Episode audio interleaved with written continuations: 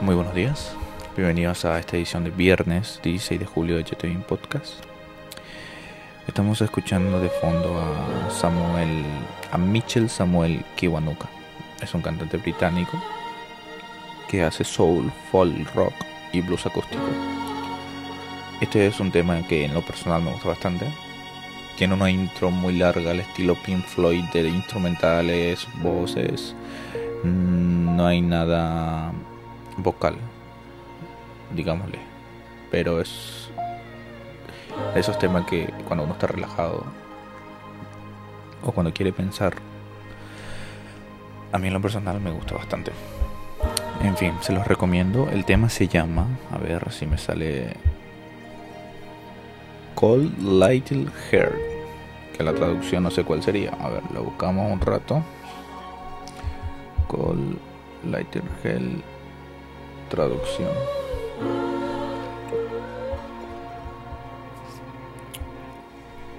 A ver, a ver, a ver.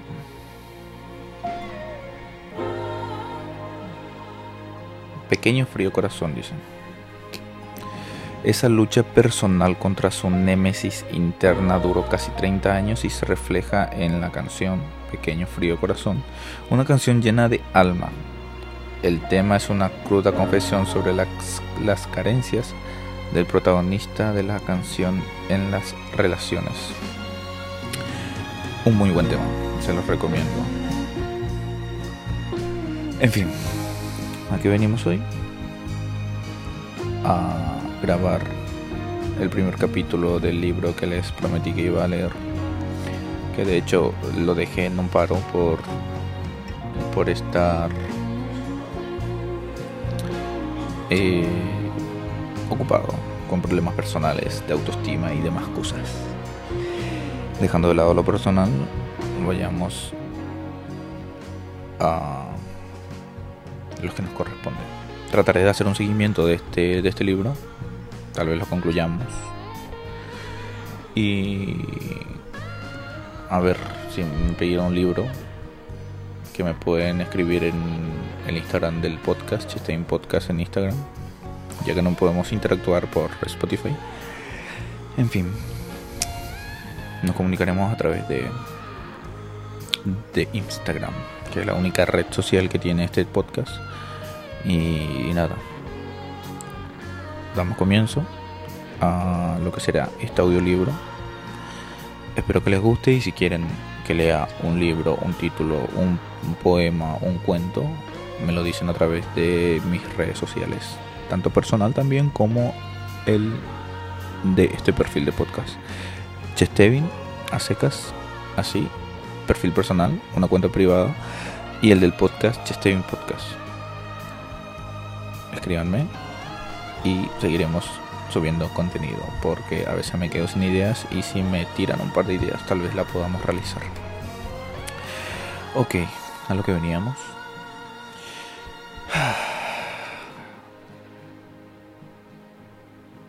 Máximo Piglucci. Cómo ser un estoico. Utilizar la filosofía antigua para vivir una vida moderna. Sinopsis. Pese a lo que se suele pensar, el estoicismo no consiste en suprimir u ocultar nuestras emociones, sino en reconocerlas, reflexionar sobre lo que las causa y reducirlas y reconducirlas para nuestro propio bien. Lo que la convierte claramente en una filosofía práctica. Porque en la búsqueda de respuestas a las preguntas más importantes de la vida, el estoicismo nos proporciona muchas respuestas Máximo Pigliucci nos ofrece algunos ejercicios espirituales prácticos para alcanzar la sabiduría y la serenidad, así como mantenernos fieles a nosotros mismos con el objetivo de conducirnos correctamente por la vida a través del control racional de las pasiones y los impulsos más mundanos. Esta traducción, o sea, esta esta versión del libro está a cargo de la editorial Ariel, traducida por Francisco García Lorenzana.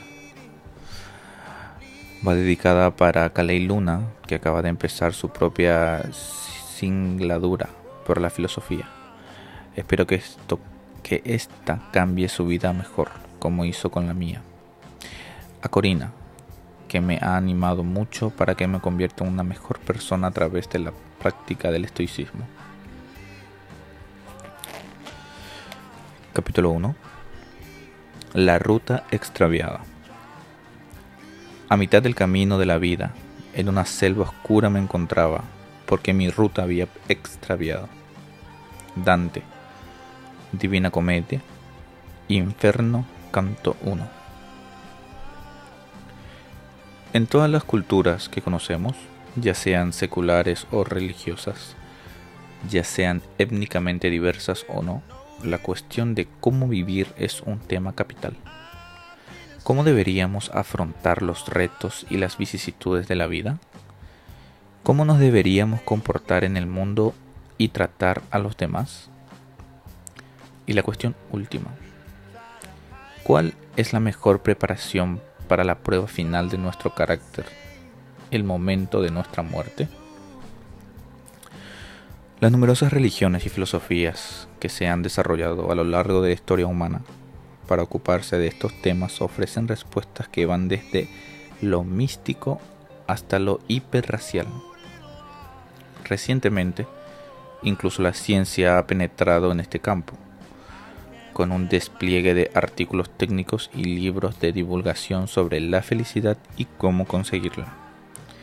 Acompañados de las imágenes imprescindibles del escaneo del cerebro con el título Su cerebro sobre, sea lo que sea, que pueda aumentar o disminuir su satisfacción con la vida. Paralelamente, las herramientas para buscar las respuestas a las preguntas existenciales varían tanto como los, como los puntos de vista que se han utilizado. Desde los textos sagrados a la meditación profunda, desde los argumentos filosóficos a los experimentos científicos. El panorama resultante es realmente sorprendente y refleja tanto la creatividad del espíritu humano como la urgencia que obviamente otorgamos a la investigación sobre el significado y el propósito de la vida podemos abrazar cualquiera de las de la gran variedad de opciones dentro de las religiones judeo-cristiano-musulmanas, por ejemplo, o decantarnos por una del abanico de escuelas budistas, u optar en su lugar por el taoísmo o el confucianismo, entre muchas otras. Si en lugar de la religión su gusto va más por la filosofía, entonces se puede volver hacia el existencialismo, el humanismo secular, el budismo secular, la cultura ética, etc. O tal vez puede llegar a la conclusión de que no existe ningún sentido. En realidad, la misma búsqueda del la misma búsqueda del mismo no tiene ningún sentido y se acomoda a una especie de nihilismo feliz, si existe algo así. Por mi parte, yo me he convertido en un estoico. No quiero decir que haya empezado a mostrar un labio superior inmóvil y a suprimir mis emociones, a pesar de lo mucho que me gusta el personaje del señor Spock, al que el creador de Star Trek, Jen Roddenberry, aparentemente modeló según su comprensión bastante ingenua por cierto, del estoicismo. Estos, estos rasgos representan los conceptos erróneos más habituales sobre lo que significa ser un estoico. En realidad, el estoicismo no se centra en suprimir u ocultar las emociones. Más bien se trata de reconocer nuestras emociones, reflexionar sobre lo que las provoca y, y redirigirlas redirigirlas para nuestro propio bien. También se trata de tener claro qué está y qué no está bajo nuestro control, centrando nuestros esfuerzos en lo primero y no malgastándolos en lo segundo. Se trata de practicar la virtud y la excelencia y de transitar por el, mundo maximizando nuestras capacidades, mientras somos conscientes de la dimensión moral de todas nuestras acciones Como explico en este libro, la práctica del estoicismo implica una combinación dinámica de reflexionar sobre preceptos teóricos, de leer textos inspiradores y de practicar la meditación, el mindfulness y otros ejercicios espirituales. Uno de los principios fundamentales del estoicismo es que debemos reconocer y tomarnos en serio la diferencia entre lo que podemos y no podemos dominar. La distinción, que también aparece en algunas doctrinas budistas, se toma con frecuencia para indicar una tendencia de los estoicos a retirarse de los compromisos sociales y de la vida pública. Pero una mirada más cercana tanto a los escritores estoicos como, lo que es más importante, a la vida de estoicos famosos, disipará esta impresión. El estoicismo es principalmente una filosofía del compromiso social que también anima amar a toda la humanidad y a la naturaleza. Esta tensión aparentemente contradictoria entre el consejo de centrarse en los propios pensamientos y la dimensión social del estoicismo fue lo que me trajo a su práctica. No llegué al estoicismo durante mi camino hacia Damasco, sino a través de una combinación de casualidad cultural, vicisitudes de la vida y una elección filosófica deliberada. En retrospectiva, parecía inevitable que mi camino me acabaría llevando al estoicismo. Criado en Roma, considero que el estoicismo forma parte de mi herencia cultural desde que estudié en el instituto la historia y la filosofía de las, de las antiguas Grecia y Roma. Pero no ha sido hasta hace poco que me he interesado pero no ha sido hace poco que he intentado que sus principios formen parte de mi vida cotidiana. De profesión soy científico y filósofo, y por eso siempre he sentido me he sentido inclinado a buscar maneras más coherentes de entender el mundo a través de la ciencia y de encontrar las mejores opciones para vivir mi vida a través de la filosofía. Hace unos años escribí un libro está en inglés, no lo voy a leer, en el que exploraba dicho en marco, al que llamé Esifi. No sé si así se dice, pero es lo que mi mente puede interpretar. El objetivo básico era combinar la idea antigua de virtud ética, que se centra en el desarrollo de, del carácter y en la, búsqueda la, en la búsqueda de la excelencia personal, como los pilares para nuestra vida para que nuestra vida tenga un sentido. Tranquilo, Esteban. Con lo último que nos explican las ciencias naturales y sociales sobre la naturaleza humana y cómo actuamos, fracasamos y aprendemos. Al final resultó que esto solo fue el principio de mi viaje hacia la toma de conciencia filosófica. En ese momento estaba ocurriendo otra cosa que me hizo detenerme y reflexionar. No he sido una persona religiosa desde que era adolescente. Me sentí impulsado a abandonar el catolicismo en parte por la lectura en el instituto del famoso ¿Por qué no soy cristiano? de Bertrand Russell. Y desde entonces he estado solo en la reflexión sobre de dónde proceden mi moral y el significado de mi vida. Asumo que un número creciente de personas en Estados Unidos y por todo el mundo se enfrentan a un problema similar. Aunque me adhiero a la idea de que la falta de una afiliación religiosa debe ser una lección vital tan aceptable como pertenecer a cualquier religión y apoyo con firmeza la separación constitucional de la Iglesia y el Estado en Estados Unidos y en cualquier otro sitio. También me siento cada vez más insatisfecho, tradúzcalo por profundamente irritado, por la furia intolerante de los llamados nuevos ateos, representados por Richard Dawkins y Sam Harris, entre otros. Aunque la, aunque la crítica pública de la religión o de cualquier idea es la clave de una sociedad democrática sana. Las personas no responden demasiado bien cuando se las menosprecia e insulta. Sobre este tema, el filósofo estoico Epicteto, Epicteto, quédense con esa palabra, o con ese nombre, Epicteto, está totalmente de acuerdo conmigo, al mismo tiempo que despliega su sentido del humor característico. En este punto corre el riesgo de que le diga, ¿a usted qué le importa, señor? ¿Por qué me molesta? Sigue irritándole y es posible que le dé un puñetazo en la nariz. En su momento fui muy dado a este tipo de discursos, hasta que recibí una respuesta semejante. Existen, por supuesto, alternativas a los nuevos ateos si quiere tener un punto de vista no religioso sobre la vida, incluidos el budismo secular y el humanismo secular.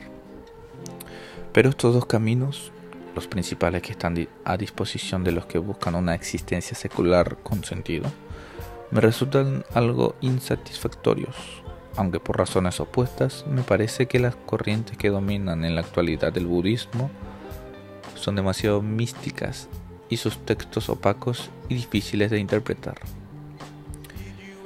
En especial bajo la luz de lo que sabemos sobre el mundo y la condición humana a partir de la ciencia moderna y a pesar de la cantidad de estudios neurobiológicos que demuestran convenientemente los beneficios mentales de la meditación, el humanismo secular al que, he adherido durante, al, que me he adherido durante años sufre el problema opuesto.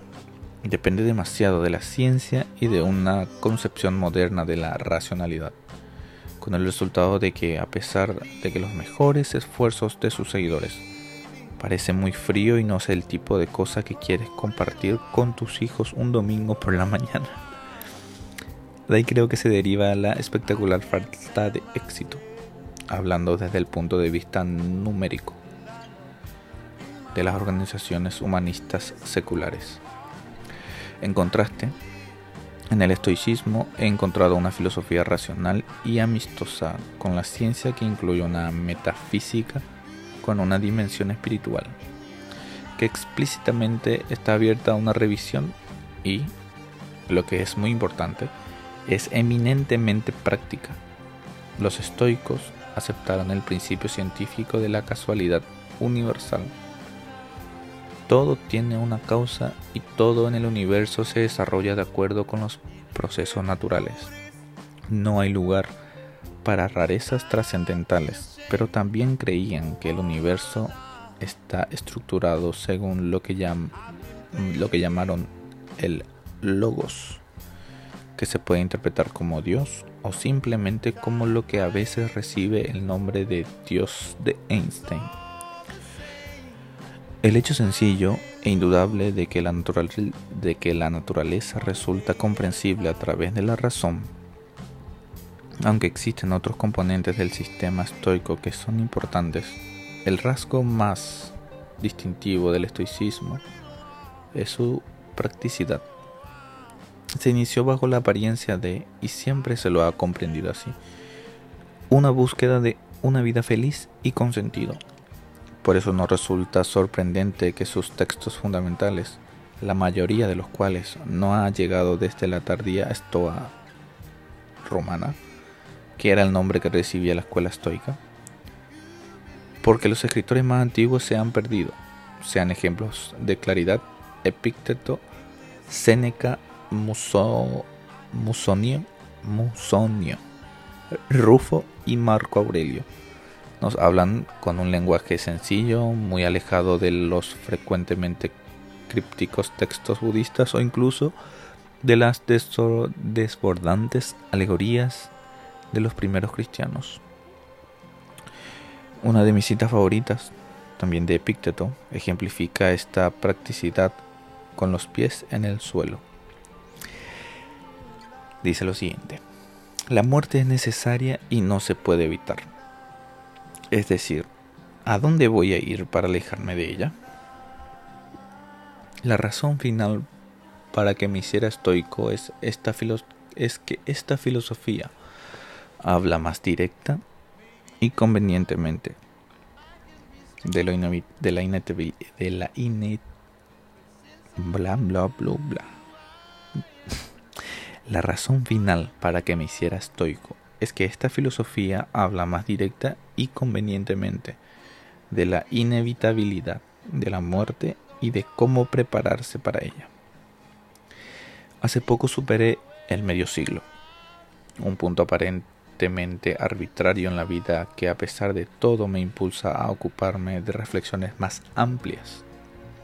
¿Quién soy y qué estoy haciendo? Como persona no religiosa, no religiosa, también estaba buscando algún tipo de guía para prepararme para el final de mi vida. Más allá de mis propias preocupaciones, vivimos en una sociedad en la que la ciencia moderna está extendiendo la vida y, en consecuencia, cada vez más de nosotros tendremos la necesidad de decidir qué vamos a hacer con nuestra existencia durante décadas después de la jubilación. Más aún, sea lo que sea, que decidamos sobre el significado de nuestras vidas extendidas, también tenemos que encontrar la manera de prepararnos a nosotros mismos y a nuestros seres queridos para enfrentarnos a la desaparición permanente de nuestra conciencia, de nuestra presencia única en este mundo. Y tenemos que saber cómo morir de una manera digna que nos permita alcanzar la tranquilidad mental y que sea de consuelo para los que nos sobrevivan. Es conocido que los primeros estoicos dedicaron un gran esfuerzo y muchos textos a lo que Séneca se, se refería como la prueba última del carácter y los principios. Morimos cada día, le escribió a su amigo Cayo. Séneca conectaba esta prueba con el resto de nuestra existencia en la tierra. Un hombre no puede vivir bien si no sabe cómo morir bien. Para los estoicos, la vida es un proyecto en desarrollo y la muerte su meta lógica y natural. No es nada especial y en sí misma no es nada que debamos temer en especial. Este punto de vista me llegaba muy dentro porque planteaba un equilibrio entre dos actitudes opuestas a las que había estado expuesto y que me parecían desagradables. No fantasear sobre una inmortalidad de la que no existe evidencia ni razones para creer en ella, pero tampoco el desprecio, o peor aún el rechazo. Secular por el tema de la muerte y la existencia y la extinción personal. Por estas y otras razones, perdón. La siesta. Joder. Por estas y otras razones, no estoy solo en mi empeño por revivir esta antigua filosofía práctica y adaptarla a la vida del siglo XXI. Todos los otoños miles de personas participan en el Stoipec un evento filosófico mundial y experimento de ciencias sociales organizado por un equipo de la Universidad de Exeter en Inglaterra, con la colaboración de filósofos académicos, terapeutas cognitivos y practicantes cotidianos procedentes de todo el mundo. El objetivo del Stoic OPEC es doble por un lado, conseguir que la gente aprenda sobre el estoicismo y lo relevante que es para sus vidas. Y por el otro lado, recoger datos temáticos para analizar si la práctica del estoicismo representa una diferencia. Los resultados preliminares derivados de una iniciativa de Exeter son provisionales. En las Stoics del futuro se utilizarán protocolos experimentales más sofisticados sobre muestras más grandes, pero prometedores. Los participantes de la tercera Big, por ejemplo, ofrecieron un aumento del 9% de las emociones positivas, un descenso del 11% de las emociones negativas y una mejora del 14% en la satisfacción vital después de una semana de práctica. El año anterior el equipo llevó a cabo un seguimiento a largo plazo y confirmó los resultados iniciales en personas que siguieron practicando.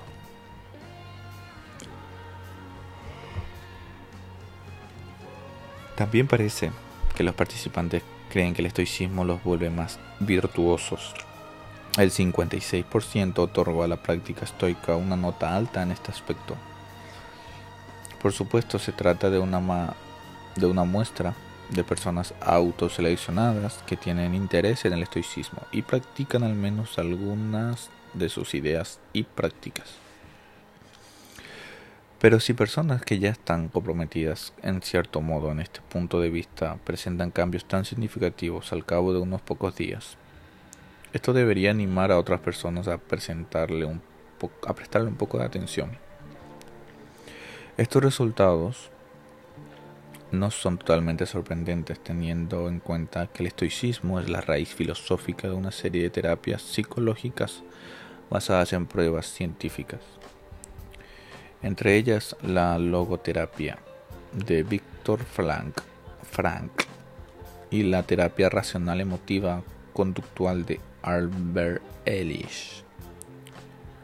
De Ellis se ha llegado a decir que ningún individuo, siquiera el propio Freud, ha tenido un impacto tan grande en la psicoterapia moderna.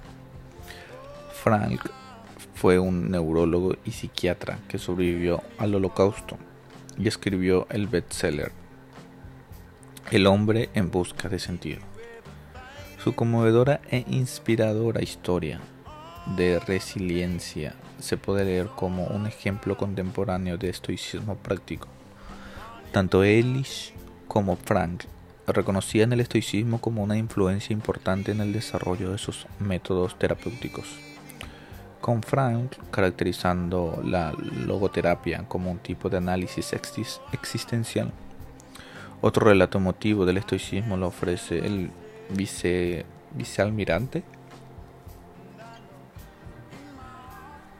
perdón, joder. El vicealmirante James Stockdale en sus memorias In Love and War. He conocido que Stockdale atribuyó al estoicismo y, a una, y en particular a sus lecturas de Epicteto, su supervivencia bajo condiciones terribles en un campo de prisioneros de guerra vietnamita. También tiene una deuda significativa con el estoicismo, la familia cada vez más diversa de prácticas que se agrupan bajo la rúbrica general de terapias cognitivas conductual que se aplicó inicialmente para el tratamiento de la depresión y que en la actualidad se emplea ampliamente en una variedad de trastornos mentales. Aaron Tepek, autor de Cognitive Therapy of Depression, que en inglés es pésimo, reconoce su deuda cuando escribe. Los orígenes filosóficos de la terapia cognitiva se pueden rastrear hasta los filósofos estoicos. Por supuesto, el estoicismo es una filosofía, no un tipo de terapia. La diferencia es crucial. Una terapia pretende ser un enfoque a, corto plazo para ayudar a las personas a superar problemas específicos de naturaleza psicológica. No es necesario que proporcione un marco general o una filosofía de vida. No obstante, una filosofía de vida es algo que necesitamos todos y que todos desarrollamos, de manera consciente o no. Algunas personas simplemente adoptan en su conjunto un marco de vida que adquieren de una religión. Otros construyen su propia filosofía mientras siguen adelante sin pensar demasiado en ello. Pero Aún así, realizan acciones y toman decisiones que reflejan una comprensión implícita del sentido de la vida. Y también hay otros que más bien, según la famosa frase de Sócrates, se toman tiempo para examinar su vida con el objetivo de vivirla mejor. Puede que el estoicismo, como cualquier filosofía de vida, no sea atractivo ni funcione para todo el mundo resulta bastante exigente establecer que el carácter moral es lo único valioso que merece la pena cultivar. la salud, la educación e incluso la riqueza se consideran indiferentes preferidos. Aunque los estoicos no abogan por el, por el ascetismo, o históricamente muchos de ellos disfrutan de las cosas buenas de la vida. Estas externalidades no definen lo que somos como individuos y no tienen nada que ver con nuestra valía personal, que depende de nuestro carácter y de nuestro ejercicio de las virtudes. En este sentido, el estoicismo es eminentemente democrático, pasando a través de las clases sociales, ya sean ricos o pobres, sanos o enfermos, educado o ignorante. Todo esto no implica ninguna diferencia en su capacidad para vivir una vida moral y así alcanzar lo que los estoicos llaman ataraxia o tranquilidad de la mente. A pesar de todas las singularidades, el estoicismo tiene numerosos puntos de contacto con otras filosofías, con religiones, budistas, taoísmo, judaísmo y cristianismo y con movimientos modernos como el humanismo secular y la cultura ética. Para mí, como persona no religiosa, hay algo muy atrayente en la idea de una filosofía tan ecumética que puede compartir sus objetivos o al menos algunas actitudes generales con otras tradiciones éticas de todo el mundo. Estas características compartidas me han permitido rechazar con mayor fuerza las estridencias de nuevo ateísmo que he criticado antes y también permiten que personas religiosas se distancien del cada vez más pernicioso fundamentalismo de diferente índole que ha marcado nuestra historia reciente. Para mí un estoico en última instancia no importa si creemos en el si creemos que el logos es Dios o la naturaleza. Siempre que reconozcamos que una vida humana digna se tiene que centrar en el cultivo de carácter personal y en la preocupación por los demás, por las demás personas, e incluso por la propia naturaleza. Y que se disfruta más si se adopta un camino adecuado, pero no fanático para distanciarse de los bienes puramente mundanos. Naturalmente, también existen desafíos que siguen sin resolverse y que exploraré junto con los lectores en cómo ser un estoico. El estoicismo original, por ejemplo, era una filosofía completa que incluía no solo una ética, sino también una metafísica, una ciencia natural y un enfoques y enfoques específicos de lógica y epistemología, es decir, una teoría del conocimiento. Los estoicos consideraban que estos aspectos de su filosofía eran importantes porque encajaban y formaban parte de su preocupación principal, cómo vivir la propia vida.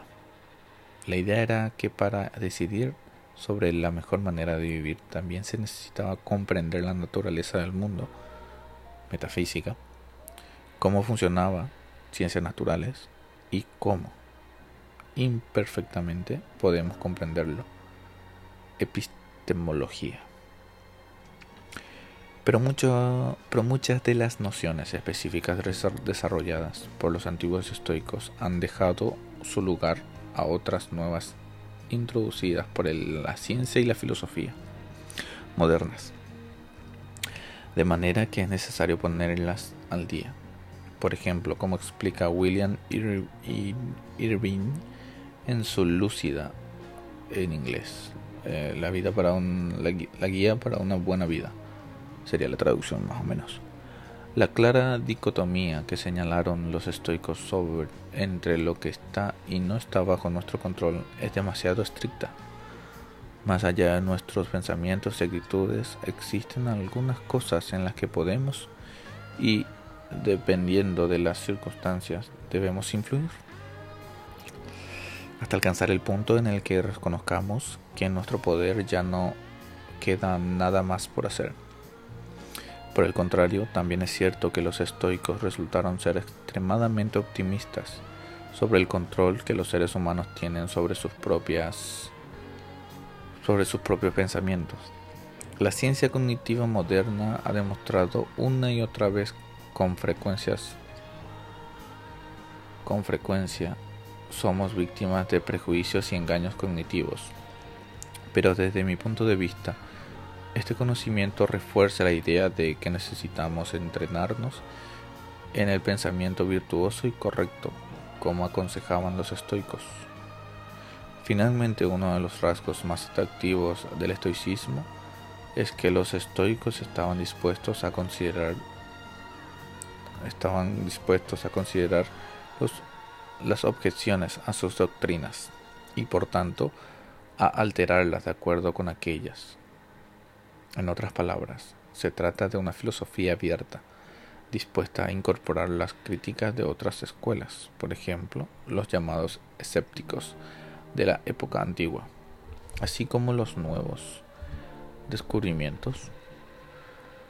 Como dice la famosa frase de Séneca, los hombres que realizaron estos descubrimientos antes de nosotros no son nuestros amos, sino nuestros guías.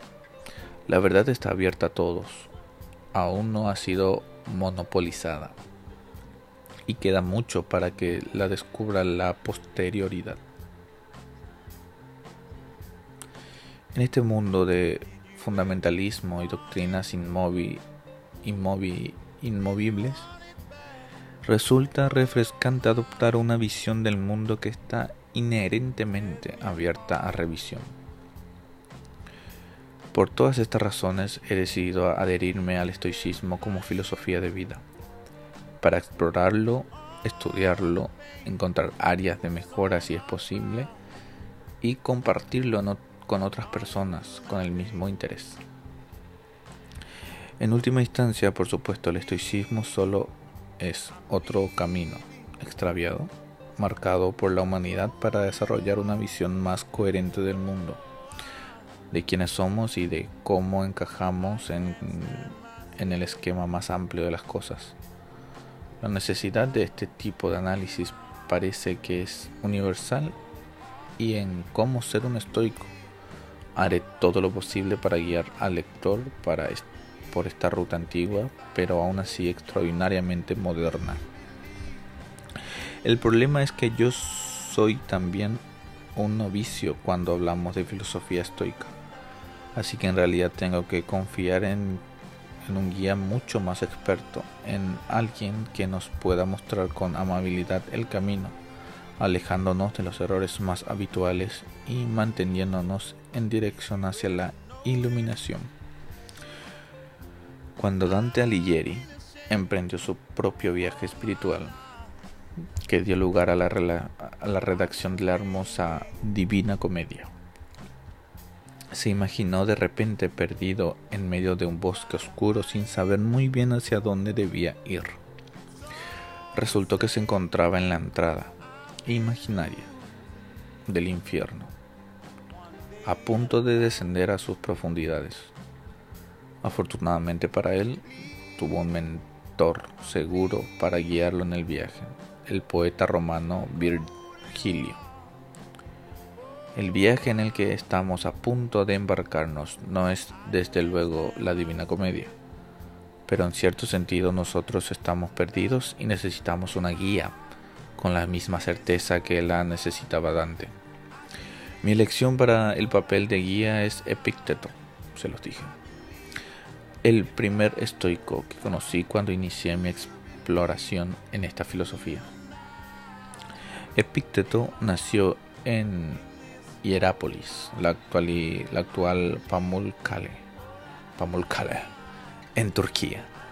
Alrededor del año 55 después de Cristo, Epicteto no era un, su verdadero nombre. Perdido para nosotros, la palabra significa simplemente adquirido, señalando el hecho de que era un esclavo. Se sabe que su amo fue Epafrodito, un liberto rico es decir, un antiguo esclavo, que trabajaba como secretario del emperador Nerón en Roma, que es donde Epicteto pasó su juventud. Estaba lisiado, ya fuera de nacimiento a causa de una herida recibida mientras era esclavo de un amo anterior. En cualquier caso, Epafrodito trató, bien a Epicteto y le permitió estudiar la filosofía estoica bajo uno de los maestros más renombrados de Roma, Musonio Rufo.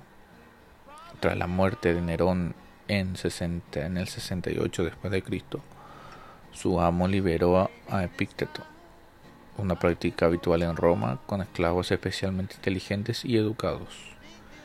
Entonces Epicteto estableció su propia escuela en la capital del imperio y enseñó hasta el 93 después de Cristo, cuando el emperador Domiciano expulsó a todos los filósofos de la ciudad. Los filósofos en general y los estoicos en particular fueron perseguidos por una serie de emperadores, en especial Vespasiano y Domiciano. Vaya nombres, ¿eh? Muchos filósofos fueron asesinados, entre ellos Séneca, justo antes del final del reino de Nerón, o exiliados como le ocurrió dos veces a Musonio. La afición estoica de decirle la verdad al poder, como diríamos en la actualidad, no tenía una buena acogida entre algunas personas que se aferraban con muchas ganas a ese poder. Epicteto trasladó a su escuela a Nicópolis, en el noroeste de Grecia, donde es posible que recibiera la visita del emperador Adriano, uno de los llamados cinco emperadores buenos, el último de los cuales fue Marco Aurelio, seguramente el estoico más famoso de todos los tiempos. Epicteto se hizo famoso como maestro y atrajo a una serie de estudiantes de alto rango, entre ellos Arriano de Nicomedia, que transcribió algunas de las lecciones del maestro. En la actualidad, estas lecciones se conocen como las disertaciones, que utilizaré como base para nuestra exploración del estoicismo en este libro. Epicteto no se casó, aunque a una edad avanzada empezó a vivir con una mujer que le ayudó a criar al hijo de un amigo, un muchacho al que habrían dejado morir si no lo hubiera recogido. Epicteto murió alrededor del 135 después de Cristo. ¿Qué figura más, qué figura más recomendable? ¿O no? Un esclavo tullido que adquiere una educación, se convierte en hombre libre, establece su propia escuela, es exiliado por uno de los emperadores, pero establece lazos de amistad con otro. Y desinteresadamente ayuda a un niño pequeño muy cercano al final de una vida sencilla que continúa hasta la muy avanzada edad. En especial para aquella época de 80 años, o, y lo que es más importante, es la persona que pronunció alguna de las palabras más poderosas expresadas por cualquier maestro en todo el mundo occidental y más allá. Epicteto es el guía perfecto para nuestro viaje, no solo porque es el primer estoico con el que me encontré, sino por su sensibilidad e inteligencia, su negro sentido del humor y su desacuerdo conmigo en una serie de puntos importantes, que me permitirá demostrar la sorprendente flexibilidad de la filosofía estoica y su capacidad para adaptarse a tiempos y lugares tan diferentes entre sí como la Roma del siglo II y la Nueva York del siglo XXI. Exploremos juntos el estoicismo en una conversación prolongada con Epicteto a través de sus disertaciones. Hablaremos de temas tan variados como Dios, el cosmopolitismo en un mundo cada vez más fracturado, el cuidado de nuestras familias, la importancia de nuestro carácter, la gestión de la ira y la discapacidad la moralidad o no del juicio. Del suicidio, perdón, joder. La moralidad o no del suicidio. Y mucho más. Entre autores estoicos, tanto antiguos como modernos, completarán de vez en cuando lo que aprendemos de Epicteto. Y en, algunas, en algunos casos argumentaré amablemente en contra de alguna de las nociones de nuestro guía aportando los avances en ciencia y filosofía de los siglos que nos separan y discutiendo sobre lo que debería ser una visión moderna del estoicismo. El objetivo es aprender algo sobre cómo responder a la pregunta más fundamental. ¿Cómo deberíamos vivir nuestra vida? Ok, eso es todo por este primer capítulo. Llevamos de grabación 45 minutos. En fin, ese es el primer capítulo. Ya veremos cuando leemos el, el siguiente. Eh, muchas gracias. Espero que les haya gustado, espero que lo hayan escuchado todo. Me despido. Y ya será hasta la próxima. Muchas gracias.